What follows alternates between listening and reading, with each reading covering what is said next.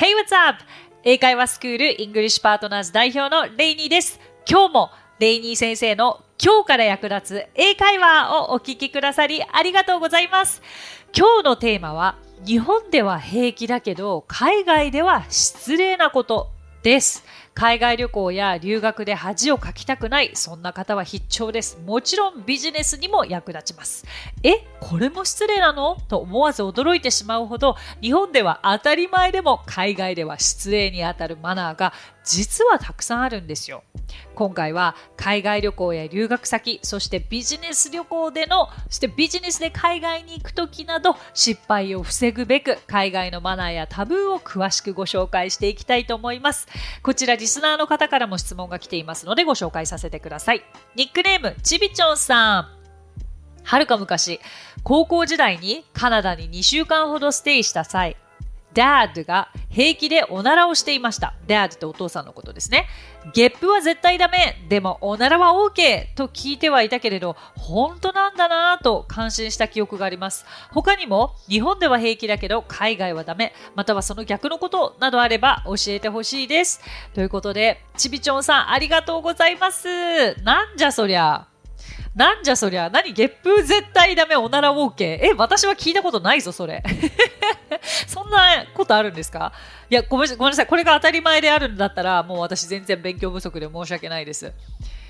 でもなんか、ゲップ絶対ダメっていうことは嘘じゃないかっていうぐらいアメリカ人ゲップしてましたよ。え、なんかもうゲップ大会みたいになってましたよ。もう、ゲップどれだけ大きい音で出せるか大会みたいな。嘘でしょ？みたいな。えー、絶対ダメから程遠い高校生活送ってたんですけど、私。え、異常だったのかしら？でも逆におならは聞いたことないです。友達の。え、カナダは違うの？何これ？どういう状況？すごいですね。でもなんか、2週間しかホームステイしてないのに、いきなりそこのホストファミリーにおなら聞かされてもって話ですが、まあでもまあそれもいろいろ人生の財産経験と言いましょうか。ちびちょんさんお疲れ様でございました。でも面白いですよね。こういうことって大切なんですよ。日本ではよし、でも海外では、え？惹かれちゃう？ということも実はあるので、あの、今回ご紹介していきたいと思います。でも、なんか、アメリカ7年半の生活を通して考えると、日本での基本的な常識、一般常識と言われるものを身につけていると、どこに行っても恥ずかしいことはないのではないかなということは、全体的な印象ではあります。ただまず、今回はそういったいろんなケースを10個10パターン私の経験を通して皆さんにお伝えしていきたいなと思うんですけどまずこれ驚きますよあのね、日本の文化ともいえるラーメン。ラーメンすする音。ラーメンをすする音。これ日本では当たり前じゃないですか、麺をすする。でも、この麺をすするという行為を外国人は行儀が悪いとみなすんですよ。で、しかもなんかすすることができないらしいんですよね。こうすするという技術はなかなかすごい技術らしくて 私昔友達が日本に来ましたけれど、大学時代の友達が、なんでそんな音を聞くた、大きい音立てて食べるのってびっくりされてドン引きされましたし、あの、二つ目のことも今から説明するんですけど、日本ではレストランで、すいませんって結構言いません？まあそ、それなりな声で。すいませんって言ってこう手挙げながらやるの普通ですよね。これって別にマナー違反とか失礼とかではないですよね。で、私このノリで海外行った時に Excuse me! ってやったんですよ。そしたら友達 Don't do that. やめてって言われて え、なんで？って。でも本当にその日本で当たり前だからそれをやめてって海外で言われてもこっちの反応ってなんで？なんですよね。だから逆に外国人にとってはその国では当たり前のことを日本でしてこっちがびっくりすることもあるわけじゃないですか。向こうからすると、え、なんで？ですよね。だからこれこそがまさに文化の違いで、面白いなとは思うけれど、一歩間違えればお互いすっごい不快な思いをすることになるし、危険なことにもなりうるかもしれないし、だから、基本的には皆さん、When you're in Rome, do as Romans do とよく言いますけど、Go にいれば Go に従えなんですよ。だからこそ、行く先々のある程度のルールは知っておくというのが、まあ、マナーですよね。それこそがマナーですよね。はい。じゃあ、ここまでの2つで意外と、あ、そうだったんだって思ったかもしれませんが、そういうことでございます。だからどうなんだろう。アメリカでもラーメン屋さんってたくさんあるんですよね、実は。まあ、日本人が経営しているところとかはもうずるずるずるずるやって大丈夫でしょうし。まあ、そうですね。外国人が経営しているラーメン屋さんに行ったところで私たちにとってのね、ラーメンの食べ方はそれしかないから、あんまり気にすることはないかなと思いますが、一応頭の片隅に入れておくと良いでしょう。あ、そしてさっきのレストランですいませんと大声で言わない代わりにどうすればいいかというと、アイコンタクトです。アイコンタクトと、こう簡単なこう指を上げるジェスチャーでこっちを見て、もらうという感じですね。で、日本では、こう、チェック please って、こう、会計お願いしますっていう時に、こう、バツ印出したりしません？チェック。あれ、海外ではないですね。これ、チェックってなんかこう、ペンでチェックマークをするみたいな。ああいうジェスチャーだったりもします。それも面白いですね。さあ、じゃあ次、この流れで来てるので、レストランで行きましょうか。水。はい。日本ではどこに行っても水はただ。まあ、どこに行ってもかはわからないですけど、レストランに行っても、比較的水はタダで美味しいお水がいただけますよね。で、それが当たり前だと思って海外に行って、Can I have water? えー、水を頼みました。えー、そうすると意味わからないこと聞かれるんです。例えば、tap water? sparkling water? みたいな。え？ってなりません？ただ水を頼んでいるのに、なんでいろんな質問されなきゃいけないの？これどういうことかというと、海外のレストランで水はタダではありません。今何を聞かれてたか、tap water、水道水がいいつまりこれはタダなんですよ。だけど、まあ、水道水、海外での水道水というのはあんまりちょっとおすすめできないかなと思います。それから、sparkling water。これは炭酸水ですよね。それから、bottled water。bottled water。これはペットボトルに入った水。のことになりますので、ぜひ参考にしていただければと思います。さあ、じゃあ次ですが、えー、外見、見た目のこととかダイエット関連についてお伝えしたいなと思うのですが、日本ではなんか女性ってこう常に口癖のように痩せなきゃとか なりません？多くの方が。で、日本人の体型って海外からすると日本では例えばちょっとぽっちゃりだったりとかがっちりだったりとしていたとしても大抵海外の人からするとそれでも細いんですよ。だからむやみやたらに Oh, I need to lose my weight 痩せなきゃ体重を落とさなきゃというのは外国では言うべきではないかもしれないですね。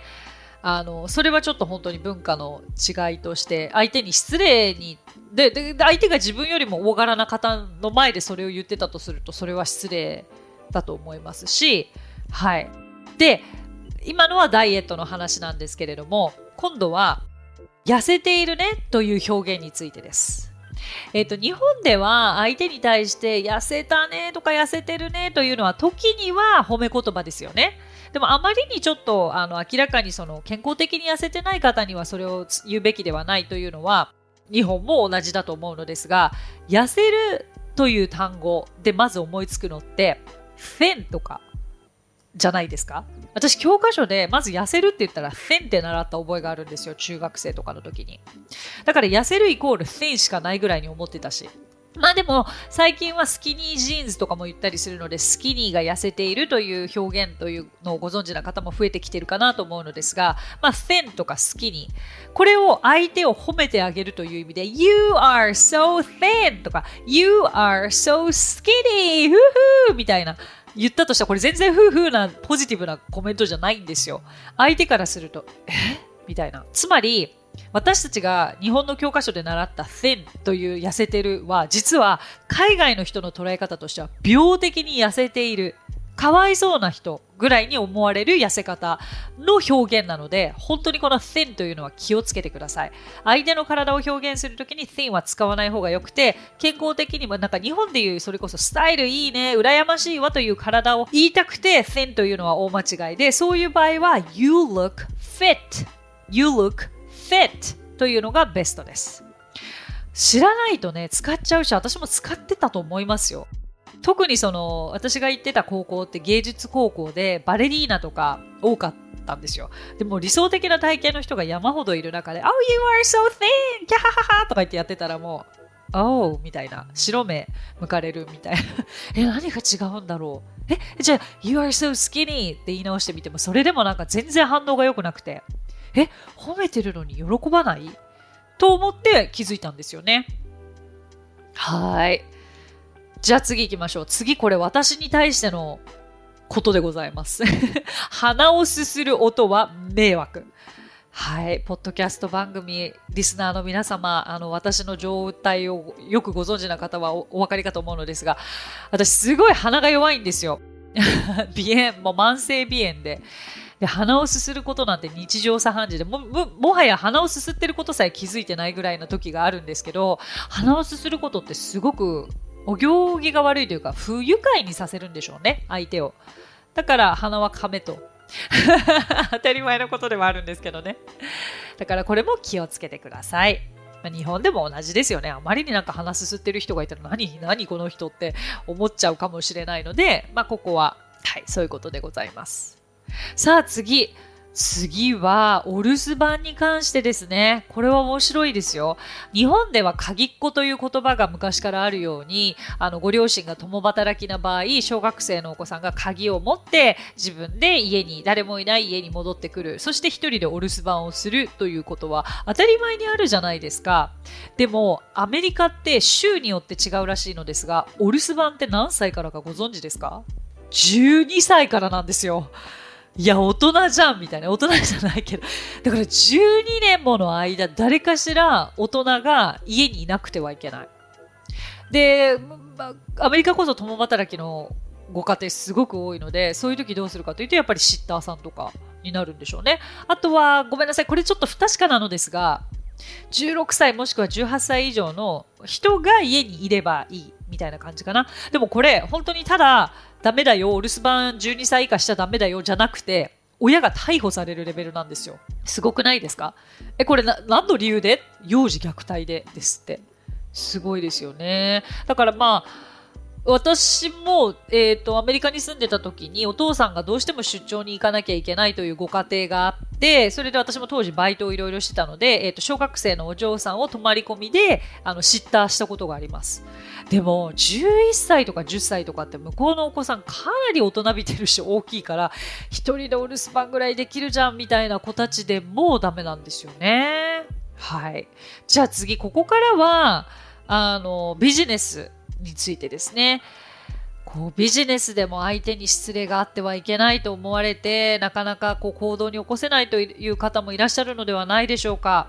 あの日本では圧倒的に、まあ、コロナ以前は会食が多いと言われていますよね。もちろん今働き方改革といって昔に比べればそれも減ってきたんだろうしあの強制ではないかもしれないのですが何かとつけて会食会食会食接待接待接待 外国人のクエスチョンなんで日本人は仕事後にこんな飲みに行くんですか？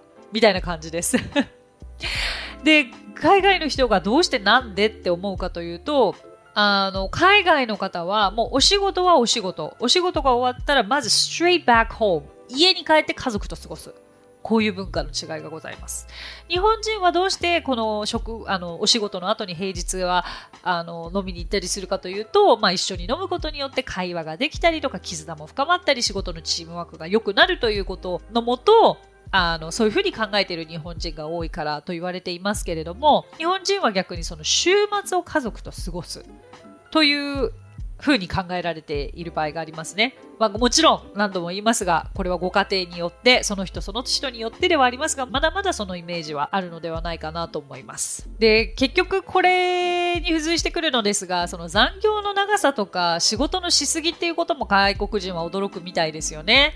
日本人はもう勤勉にこう働いてなんぼみたいになイメージだし、そんな働きすぎなことに対しても抵抗はない方も多いと思うんですよ。しかもまあこういう働き方こそが当たり前と思うこともあったりするので、そう。だからなんか外国人からすると働きすぎ。だからもう電車やバスを見てても、もうサラリーマンは寝てばっかりでかわいそう みたいになるわけでございます。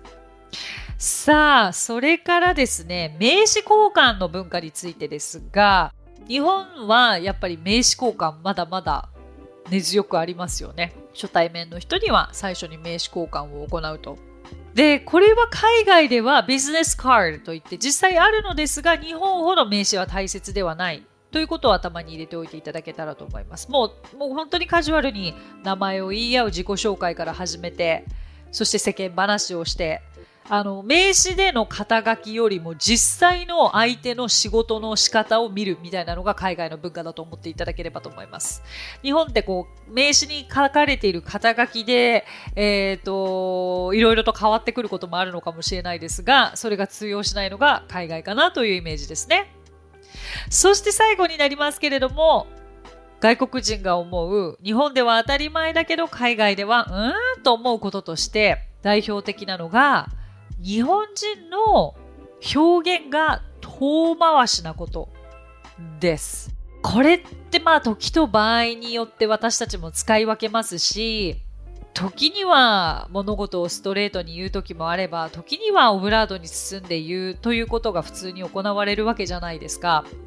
例えば、何か相手に物を差し上げる時につまらないものですが、と一言つけたりしますよね。外国人からすると、なんでつまらないものこっちもらわなきゃいけないの？そりゃそうですよね。だから、外国人の場合は別にそんななんか謙遜をすることは特にない。日本では謙遜することが良いとされてますし、外国人もその文化は理解できないわけではないけれど、海外ではあまり謙遜しすぎると勘違いされることもあるので注意してくださいねというのが私からのメッセージで。でもつまらないものですが、じゃあ英語でどういうふうに表現したいかというと、まあ本当に I hope you like this みたいな。This is the gift. I hope you like it みたいな。あの気に入ってもらえると嬉しいです。でも日本語はでもこっちの方が気持ちがいい気はしますけれどもね。そう。だから日本では謙遜は結構あの時と場合によっては当たり前しかし海外の人からするとちょっとそれをされすぎるとたまに表現がストレートじゃなさすぎて何が言いたいの ?What's the point? となるから気をつけてくださいねというのが私からの皆様へのアドバイスでした。さあ皆さんいかがでしたでしょうか？ぜひ本日お伝えしたことが今後皆さん海外に行った時もしくは外国人と何かとお付き合いする際に役立てていただければと思います。今日お話ししたフレーズや単語はノートというサービスの方で文字起こしをしております。ノートへのリンクは番組詳細欄に記載していますので、こちらもぜひお役立てください。さて、リスナーの方から質問をいただいておりますのでご紹介いたします。ニックネーム、グリース最高さん。え、これってグリースって私の大好きなグリース？お？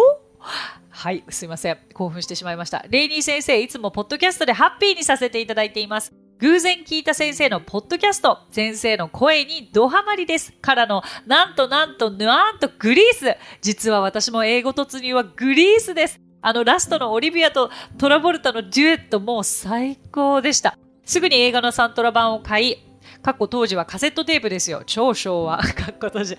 当時通っていた英会話塾で先生に英単語にカタカナを書いてもらい、英単語も読めない小学生の私はカタカナで歌ってました。ちょっとこれ私も一緒です。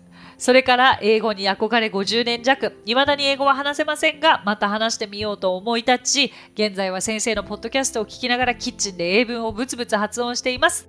そこでリクエストです。いまいち英会話勉強でのノートの取り方、アプリでなく実写ですが安定しません。覚えてたいフレーズや単語をノートに書き込みますが、とりあえずの殴り書きみたいになってしまい、後で見ても内容がバラバラでいまいちまとまりません。先生のおすすめ、または留学時に活用していたノートの取り方や書き方などがあれば、ぜひ、ティーチお願いします。あー、この場合、ぜひ教えてくださいですよね。これは teach じゃなくて tell がいいですね。please tell me ということで。これは他にエピソードで私出してますが、ティーチとテルを間違えて使ってしまったエピソード お聞きいただけたらと思いますが、グリース最高さんありがとうございますいやー、私のもう一番好きな映画はミュージカルの映画のグリースというものなんですけれども、これはもう上がりますね。あの先日主演のオリビア・ニュートン・ジョンさんお亡くなりになったというニュースを見た私はもうなんかものすごいショックでしたね。私の中では永遠のサンディ。彼女はサンディという役だったんですけど、グリースの中で。で、本当に私の最初のもう人生、英語を大好きになったきっかけがグリースという映画だったし、彼女の歌だったりもしたので、すごく私の中に彼女は生きていて、うん、あの久しぶりにこうなんだか悲しい気持ちになってでもそれでやっぱりグリース見返したりあのいろいろしてましたからなんともタイムリーなコメントですありがとうございますそうですねノートの取り方なんですけれどもうーん結局ね、あの、ノートで書いて安心してしまうってことあるじゃないですか。私もそうだったんですけど、あの、ノートには別に殴り書きでも何でもいいんですよ。とにかくメモしておく忘れないために。ノートってその役割だと思います。言いたいことを今後使ってみたいものを忘れないで止めておく場所だと思います。ただし、これを自分でやっぱりブツブツ言って、えっと、誰かに使う。それが最終的に必要なので、だからなんか、あ、あのページにはこのフレーズがあったなって思うぐらい、そのフレーズを何度もブツブツブツブツ練習するぐらいやってみたらいかがでしょうか。そうすると別にどんな書き方であってもあのああの時役立ちそうなフレーズはあそこに書いてあったなみたいに思い出すのじゃないかなと思うんですよ。私はとにかく必要なことは書いておいてでその書いたものを翌日に絶対使うみたいな使い方をしてました。そう。でもなんかノートにどんどん溜まっていったとしても後で見返す時間もあまりなければ途中で書いたものなんて忘れてしまうんですよね。だったら書いた先から使っていくということをお勧めいたしますがお答えになっているでしょうか？はい。